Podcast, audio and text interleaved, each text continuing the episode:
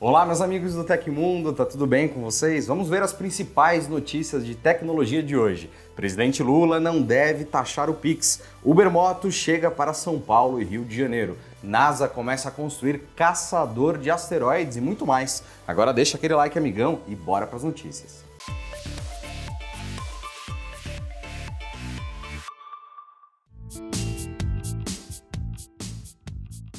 O Spotify lançou uma nova função de cápsula do tempo, que só poderá ser ouvida em janeiro de 2024. A novidade vai permitir relembrar daqui a um ano quais músicas marcaram a sua vida nos primeiros dias de 2023. Chamado de Playlist in a Bottle, o novo recurso da gigante do streaming funciona como uma espécie de mensagem para o seu eu do futuro. Mas em vez de escrever algo, você vai se comunicar por meio de suas músicas preferidas do momento. Para aproveitar a experiência, será necessário fazer algumas escolhas em meio às opções apresentadas pela plataforma, como definir onde a sua playlist para o futuro ficará guardada. Garrafa, bolso, calça jeans, urso de pelúcia, lancheira e máquina de chicletes são as alternativas. Na sequência, é preciso responder perguntas como qual música te lembra aquela pessoa especial e que canção você não pode deixar de escutar ao vivo em 2023, entre outras.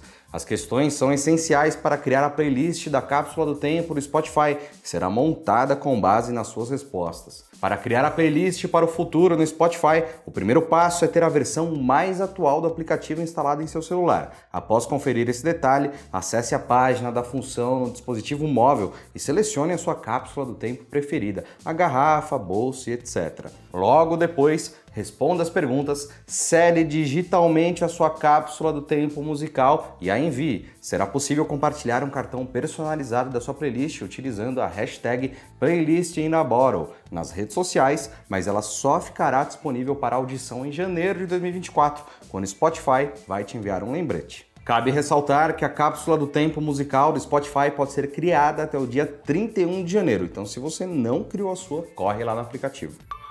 A LG apresentou durante a CES 2023 em Las Vegas, nos Estados Unidos, o que afirma ser a primeira TV OLED sem fio do mundo. A tela gigante de 97 polegadas faz parte da linha Signature e chama atenção por ser wireless. O televisor 4K recebe áudio e vídeo através de uma caixa Zero Connect que pode ficar até 10 metros de distância.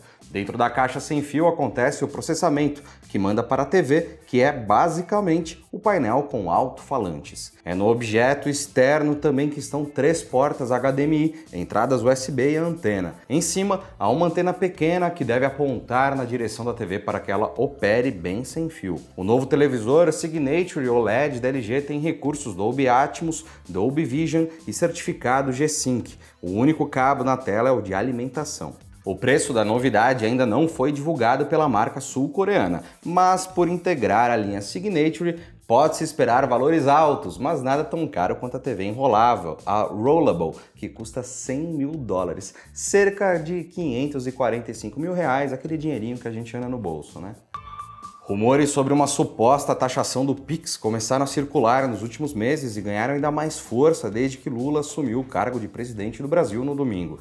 De acordo com o Banco Central, as especulações sobre o assunto não têm nenhum fundo de verdade. Em nota enviada ao UOL na quarta-feira, a autoridade monetária brasileira explicou que não há nenhum estudo em andamento relacionado à cobrança do Pix. O BC também negou qualquer intenção de mudar as regras de gratuidade do sistema de pagamentos instantâneos atualmente em vigência. Com a confirmação da entidade, o Pix continua grátis para pessoas físicas, microempreendedores individuais, os MEIs, e os empresários individuais, ex conforme o BC, mas pode haver exceções. Caso esses clientes recebam valores por vendas comerciais, por exemplo, existe a chance de taxação, dependendo de certos critérios. Da mesma forma, segue inalterada a cobrança das transferências feitas por pessoas jurídicas que não são MEIs nem ex, algo que já estava previsto desde o lançamento da plataforma, em 2020. É importante ressaltar que a cobrança do Pix para empresas é autorizada, mas não é obrigatória, ou seja, alguns bancos podem até isentar tais clientes ou cobrar taxas reduzidas. O Pix não vai ser taxado por Lula, segundo o BC. Porém, a ferramenta de pagamentos instantâneos tem novas regras a partir deste ano, como a mudança no limite diário, possibilitando transferir todo o limite em uma única operação, o que não acontecia antes. Mudanças também estão presentes nas transferências noturnas, que passam a ter maior flexibilidade de horários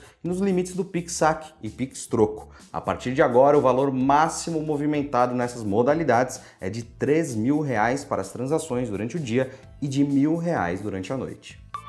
A Microsoft está trabalhando em uma nova versão de seu mecanismo de pesquisa Bing, que supostamente passará a ser alimentado pelo chatbot de inteligência artificial ChatGPT da OpenAI. Parece que o objetivo da gigante de Redmond é utilizar a nova ferramenta de processamento de linguagem natural para responder às consultas feitas ao buscador, em vez de simplesmente mostrar uma lista de sugestões, disseram os dois informantes à publicação, a The Information, de negócios. A expectativa da Microsoft é de que o novo recurso possa ser disponibilizado aos usuários do Bing antes do final de março. Naturalmente, o objetivo final é estabelecer um equilíbrio de forças com seu gigantesco rival, a Google. Queridinho das redes sociais, o Chat GPT é uma nova modalidade de chatbot desenvolvida pela OpenAI, uma empresa de pesquisa a princípio sem fins lucrativos, mas atualmente com lucros limitados. O grande diferencial do software programado para simular uma conversa humana é não apenas entregar um monte de links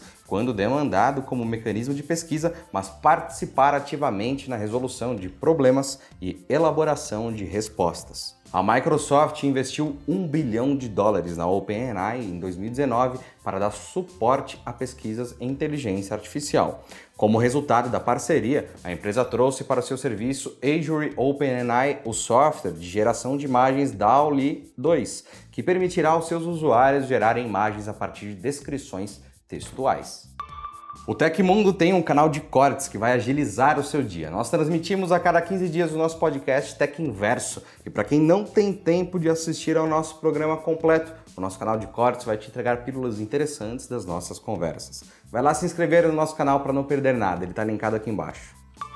Na quarta-feira, a Uber anunciou que os consumidores do aplicativo de viagens podem começar a solicitar o Uber Moto em São Paulo e no Rio de Janeiro. A opção já estava disponível em 160 municípios brasileiros, mas a partir de agora já é possível requisitar viagens de moto em ambos os novos locais e o preço é ainda menor que a opção UberX.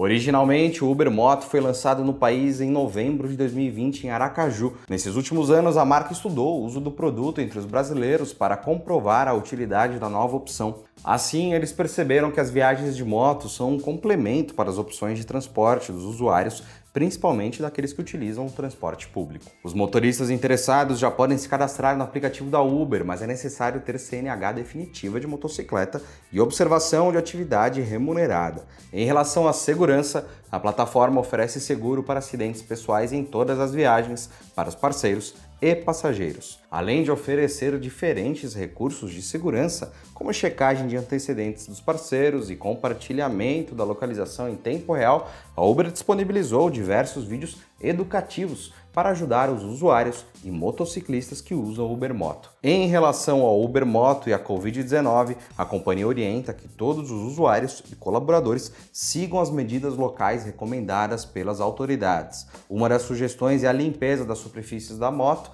com álcool em gel e que os usuários levem seus próprios capacetes ou que o capacete extra do motorista seja devidamente higienizado com álcool. Atualizando a notícia, a Prefeitura de São Paulo notificou a Uber e pediu suspensão imediata do serviço de viagens de moto via aplicativo. A gestão de Ricardo Nunes, do MDB, afirma que o serviço não está regulamentado e diz que foi pega de surpresa com o início da operação. Em nota, a Prefeitura informou que, a pedido do prefeito, o CMUV solicita imediata suspensão da atividade, além dos devidos esclarecimentos. Após conseguir desviar com sucesso um asteroide em setembro de 2022, o Dimorphos, a uma velocidade superior a 21 mil km por hora, a NASA está concentrando esforços para detectar possíveis asteroides e cometas potencialmente perigosos de difícil localização na vizinhança orbital da Terra. A solução, já em fase de construção, é o Near Earth Object Surveyor da NASA. O New Surveyor é um telescópio espacial com massa de 1,3 mil quilos, programado para lançamento em junho de 2028 a bordo de um propulsor, o Atlas 5 ou Falcon 9 Block 5, até um ponto do espaço conhecido como ponto Sol-Terra L1 Lagrange. Com vida útil prevista de 12 anos, o satélite artificial é o primeiro da espécie a ser construído com o objetivo específico de fazer a defesa planetária da Terra contra objetos perigosos próximos. A missão do telescópio espacial New Surveyor, após sua viagem de 1,6 milhão de quilômetros, será visualizar o sistema solar em ondas de infravermelho, um tipo de radiação eletromagnética que não pode ser percebida pelo olho humano. Além disso, esses comprimentos de onda são bloqueados pela própria atmosfera da visão dos observatórios terrestres. Mas os novíssimos detectores do New Surveyor são projetados para observar duas bandas infravermelhas sensíveis ao calor por meio da pequena abertura menor que 50 centímetros do telescópio. A descoberta desses objetos difíceis de encontrar, como asteroides escuros e cometas que refletem pouca luz visível, é possibilitada nos comprimentos de onda infravermelha detectáveis no nosso observatório, porque esses corpos celestes brilham quando aquecidos pela luz solar. E aconteceu na história da tecnologia. No dia 5 de janeiro de 2010, o smartphone Nexus One foi colocado à venda. Embora não seja o primeiro celular Android, foi o primeiro telefone a ser marcado e comercializado diretamente pela Google. No Brasil, o Nexus sempre foi um sonho de consumo, visto que ele nunca chegou às lojas de maneira oficial.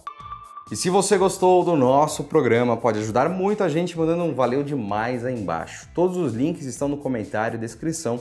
E essas foram as notícias do Hoje no Tecmundo dessa quinta-feira. O nosso programa vai ao ar de segunda a sexta, sempre no fim do dia. Aqui quem fala é o Felipe Paião e amanhã tem mais. Você pode me encontrar lá no Twitter pela arroba Felipe Paião. Espero que vocês continuem se cuidando, que a gente se vê amanhã aqui no Tecmundo, hein? Um abração, tchau, tchau.